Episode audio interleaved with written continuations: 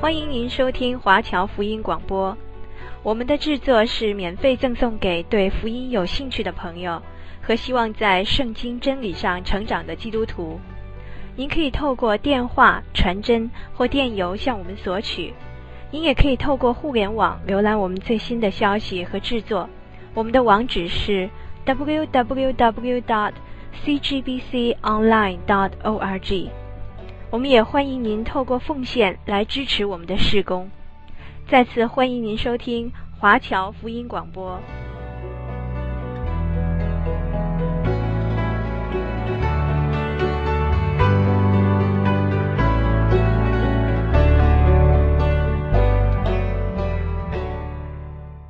现在我们要看以色列人要进攻迦南地这个地方，让我们听众朋友简单的回顾一下我们上一章的片段。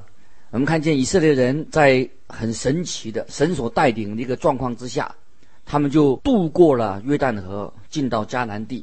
在夏天的时候，约旦河是一条非常安静的小溪，可是，在雨季，它会变成一条汹涌的大河。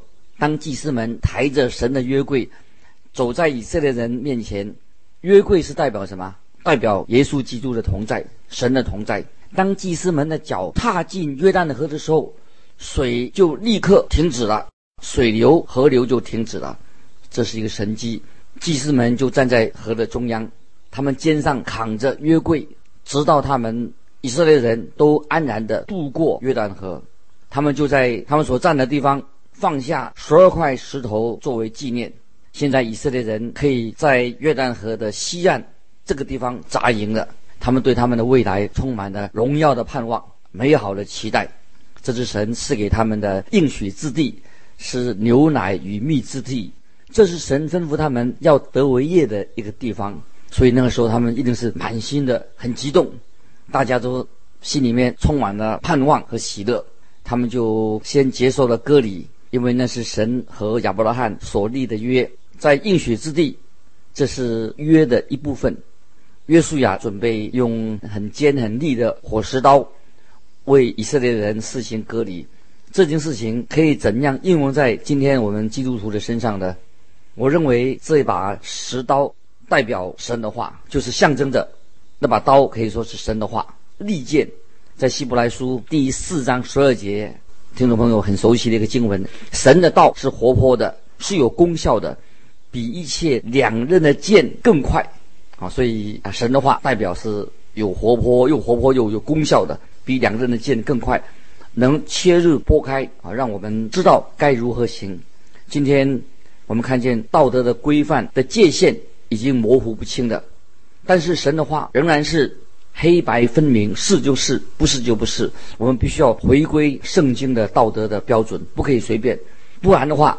你不遵行圣经的话的指引的话，你就得不到神的祝福。在这里，神做了另外一个调整，让约书亚知道，就是神自己耶和华军队的元帅这个意象。从这个耶和华军队元帅的意象里面，让约书亚知道，他要听命于天上的大元帅，就是神。所以，约书亚第一步，他要克服进攻耶利哥城的时候，那么他要用一个战术。先要把迦南地把它分成两部分，要去占领耶利哥城以及爱城这两个城，要先攻打这两个城，那么以色列人就可以得到迦南地的一个中心地带，然后再往南走。所以这个时候，以色列人准备把敌人分成两半，转回来，然后再回头来攻占其他的地方。这这个战术自古以来直到今天，被很多伟大的将领、军事家来采用。但是以色列人攻取耶利哥的战略，这个战略就是今天就没有人能够再用了，因为这是一个特别特别的战略。现在我们来看约书亚记第六章第一节：耶利哥的城门因以色列人就关得严谨，无人出入。那么我们看到耶利哥城的居民，这个时候他们已经准备来应战了。虽然他们没有料到以色列人会这么快就渡过了约旦河。所以他们就把城门关闭起来，准备来对抗以色列人。接着我们看约书亚记六章二到五节，耶和华小玉约书亚说：“看呐，我已经把耶利哥和耶利哥的王，并大能的勇士都交在你手中。你们的一切兵丁要围绕这城，一日围绕一次，六日都要这样行。七个祭司要拿七个羊角，走在约柜前。到第七日，你们要绕城七次。祭司也要吹角，他们吹的角声拖长。你们听见角声，众百姓要大声呼喊，城墙就必倒塌，就必塌陷。个人都要往前直上啊！这是耶和华神自己晓諭约书亚该做什么事，会发生什么事情。接着我们来看第八节到第十一节，约书亚对百姓说完了这话，那么他们要开始行动了。开始行动日子到了，约书亚就遵守神一切的吩咐。八到十一节，约书亚对百姓说完了这话，七个祭司拿七个羊角，走在耶和华面前吹角。耶和华的约柜在他们后面跟随，带兵器的走在吹角的祭司前面，后队随着约柜行。祭司一面走一面吹。约书亚吩咐百姓说：“你们不可呼喊，不可出声。”连一句话也不可出你们的口，等到我吩咐你们呼喊的日子，那时才可以呼喊。这样，他使耶和华的约柜绕城，把城绕了一次。众人回到营里，就在营里住宿。我们这个时候看到耶利哥城已经准备好了。耶利哥城城墙上有士兵，城门口有哨兵，还有耶利哥城里面的将官幕僚都在城里面。等待随时传进来的军事情报，终于有回报了。他们说敌人来了，约书亚和以色列的军队正向耶利哥城推进。他说敌人来了。那么这些行军的队伍最前面的，就是谁呢？就是抬着约柜的祭司们，以及吹着号的祭司们。城墙上的哨兵就高喊说：“他们来了，准备好了，他们要攻打我们的城门呢。”于是。耶利哥的军力都集中到了城门口，只要以色列人进攻这个城门的时候，他们就要攻击。哎，但是奇怪的事情发生了，哨兵对着城下的士兵就喊着说：“哎，他们不是要攻城门，怎么他们转弯了？好像要攻取另一个地方。”那城里面的士兵就开始转向，所以我们好像看到他们正在城里面在绕着城墙在转。所以城墙上的哨兵又通报说：“哎，他们在这里，在这里，在这里。奇怪，他们觉得以色列人怎么没有采取攻势，只是绕着城墙在行军，行军呢，行了一圈，就回到营区里面去了。听众朋友，他们觉得以色列人大概很奇怪，怎么会这个样子，在绕城？那么，我想在那天晚上，耶利哥的王跟将领一定会彻夜商讨对策，怎么回事情啊？”那接着我们来看《约书亚记》第六章十二到十四节。约书亚清早起来，祭司又抬起耶和华的约柜，七个祭司拿着七个羊角，在耶和华的约柜前时常行走吹角，带兵器的在他们前面走，后队随着耶和华的约柜行。祭司一面走一面吹。第二日，众人把城绕了一次，就回营里去。六日都是这样行，哎，以色列人第二天来的，奇怪，怎么又是这个样子？又是这样行礼如仪一番，所以在耶利哥城上的哨兵就高喊说：“他们又来了。”我们看到以色列人，他又绕了城一圈以后，又打道回营去了，就回去了，连着六天都是一样。可是到了第六天，耶利哥城的国防部，而且他们的总部，国防总部。整夜都灯火通明，墙外的以色列军队好像也是在那里烦躁不安的样子。也许在这个时候，有些以色列人他们心里在想说：“哎呀，怎么这样做啊？看起来我们真笨，干嘛在这里一直绕啊？”哦，如果有士兵去问以色列人，问约书亚他们的元帅、他们的领队的时候，问他说：“为什么要这样做、这样绕呢？”那么约书亚这个将军约书亚一定会回答说。我是听命耶和华元帅的命令，我所听命的，就是耶和华元帅军队元帅的命令。他怎么说，我就怎么做。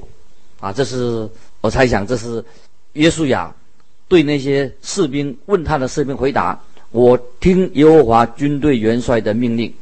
他怎么说，我就怎么行。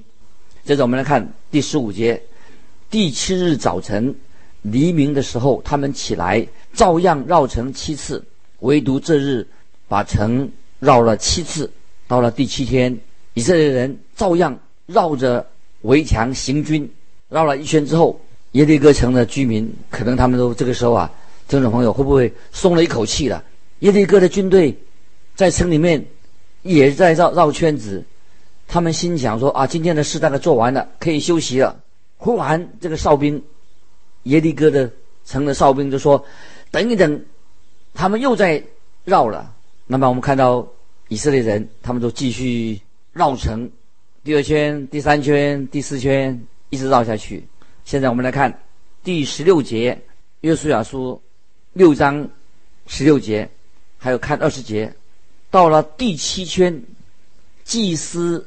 一吹号角，约书亚吩咐百姓说：“呼喊吧，因为耶和华已经把城交给你们了。”于是百姓呼喊，祭司也吹角，百姓听见角声，便大声呼喊，城墙就塌陷，百姓便上去进城，个人往前直上，将城夺取。这是。十六节到二十节所描述的，个人往前直上，将城夺取，就到到了他们第七绕了第七圈的时候，祭司吹号的时候，事情就发生了。我们看希伯来书啊，在新约希伯来书就说到，看到耶利哥城城墙倒塌了，变成一个平地，到今天那个状况还是一样的。在新约希伯来书一章三四节，告诉我们一个重要的经文，说以色列人因着信，围绕耶利哥城七日，城墙就倒塌了。那么，对我们今天的基督徒来说，耶利哥是代表什么呢？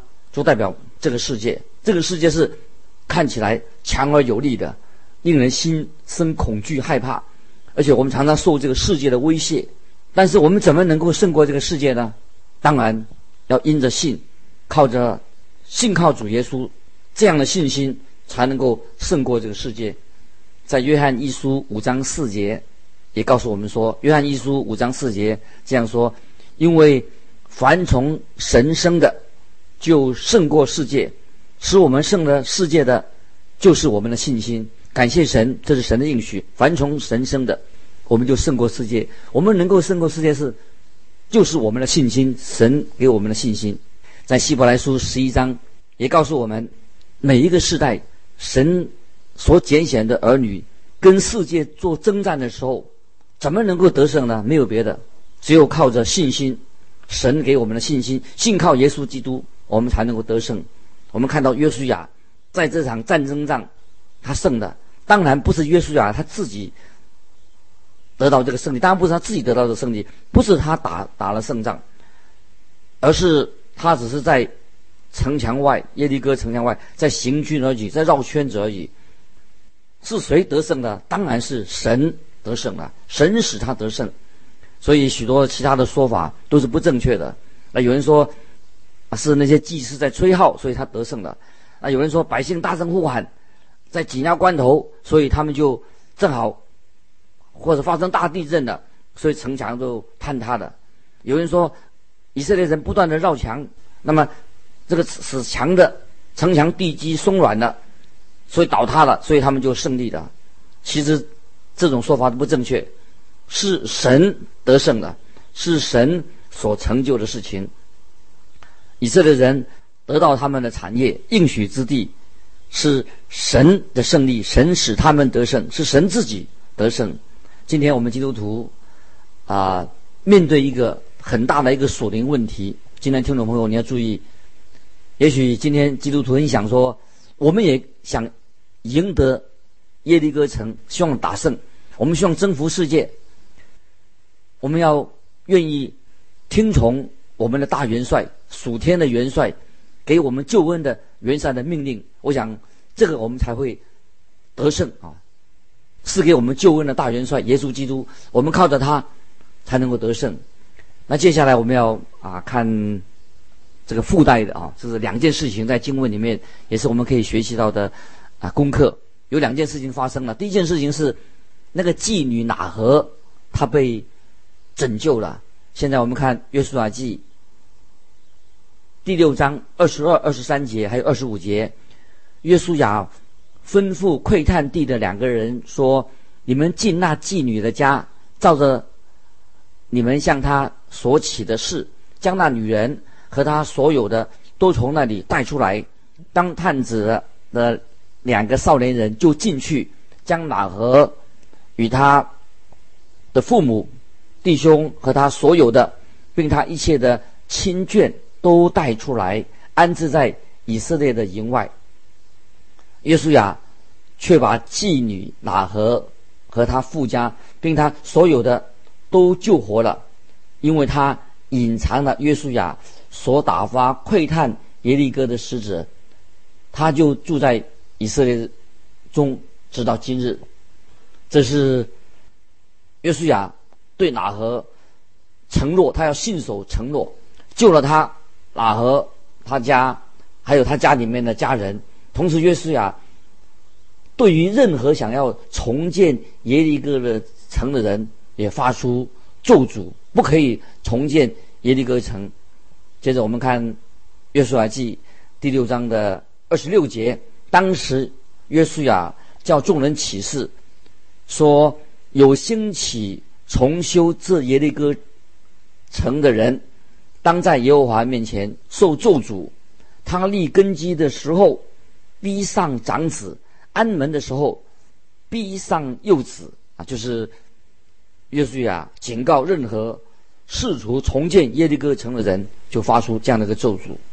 我们读到在后来列王记上，列王记上第十六章就读到，有人想要重建。耶利哥城，结果咒诅就临到他跟他的后裔。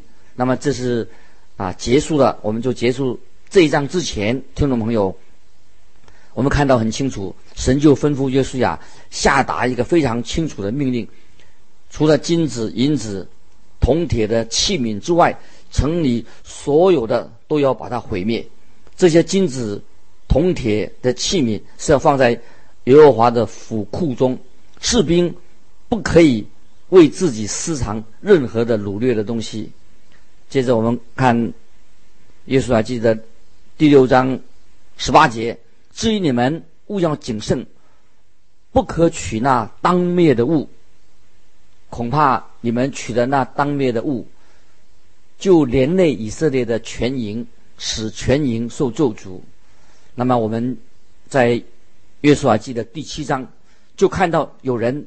没有听从约书亚的吩咐，有人从这个战场战役当中顺手牵羊，就发生一些啊很不好的事情。那么，听众朋友，不晓得你是否知道，今天最大的敌人敌人是谁的？你的敌人，我的敌人，最大的敌人是谁的？就是你自己，因为你自己就是跟你有同样的身体，也是你自己的头脑。来摧毁你自己的思想，你用你自己的手来做你的工，所以这个自己就是你的敌人，他会危害你胜过于别人，任何人胜不过你自己。你自己就是你一个最大的敌人，在你日常的基督徒生活当中，你自己老我就是一个最大的障碍。有两个原因让你对付。这个老我，这个自己的时候啊，是倍加困难。首先，是我们自己不肯承认我们有这样的一个老我，这个自这个敌人，不不愿意承认他就是自己就是自己的敌人。可是我们内心就很喜欢他。那么第二个原因呢，这个老我，这个自我是住在我们里面。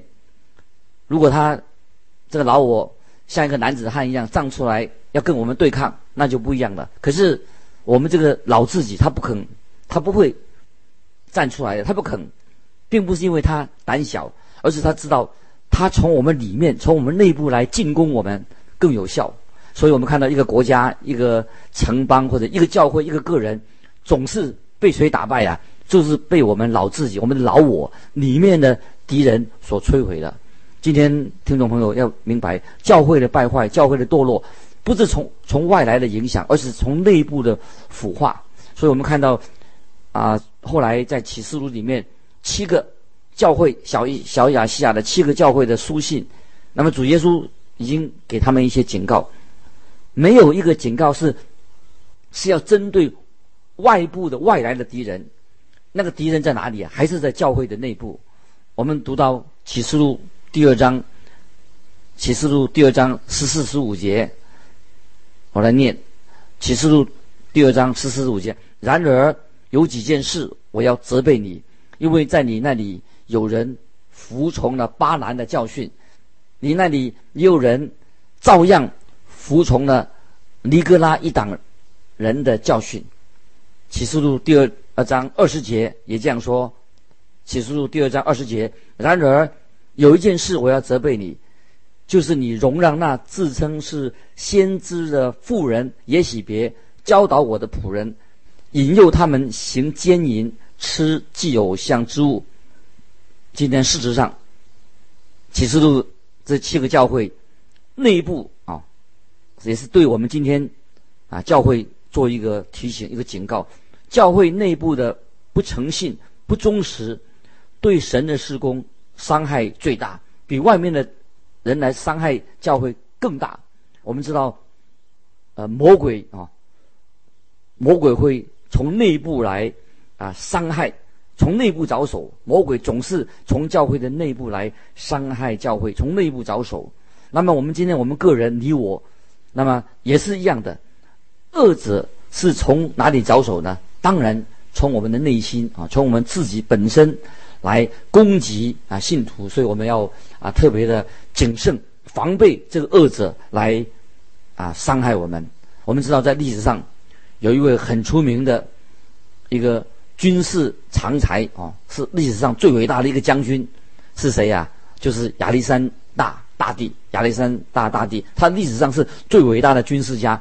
他的军队在历史上去作战的时候啊，从来没有输过。很少有像他这样的一个军事的天才。他在他三十五岁的时候，已经征服了当时的可以说全世界。最后他怎么样？他却是死在酗酒。他征服了全世界，他征服不了自己。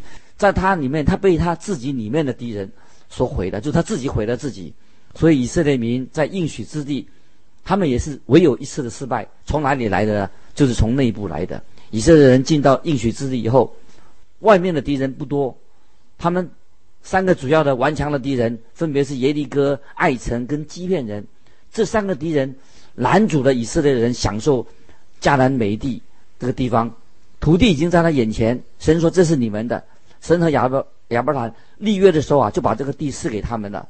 那么我们知道约书亚记第一章三节，就神就对约书亚说：“凡你们脚掌所踏之地，都照着我所应许摩西的赐给你们。”神就说：“跟他说很清楚了，这是你们的，去得享受你的产业。”这是告诉我们一个属灵的功课，让我们知道今天以色列国最兴盛的时候啊，在这么大的土地当中，他最多也得不到，只得到三万平方英里。神把属灵的福气已经给了我们，但多少基督徒能够真正享受到神给我们的祝福呢？听众朋友，你有没有在按照神的心意来享受神给你祝福？有多少基督徒？得到神要赐给我们的属灵的福分，有时候我们会不会活得像一个很贫穷的乞丐？但是我们的神应许给我们这些属天的属人的福分，所以我们必须要靠着圣灵的大能，要靠着主耶稣，我们战胜得胜才能够得到。所以保罗在以弗所书当中都叫我们穿上什么全副的军装，要依靠主耶稣神的大能大力才能够得胜。啊，今天我们用这个来，我们来互相的鼓励，让我们的灵性能够成长，在基督里面，我们得胜，胜过我们这些外部的仇敌，也是我们里面仇敌是在我们里面。我们今天分享到这里，再见，愿神祝福你。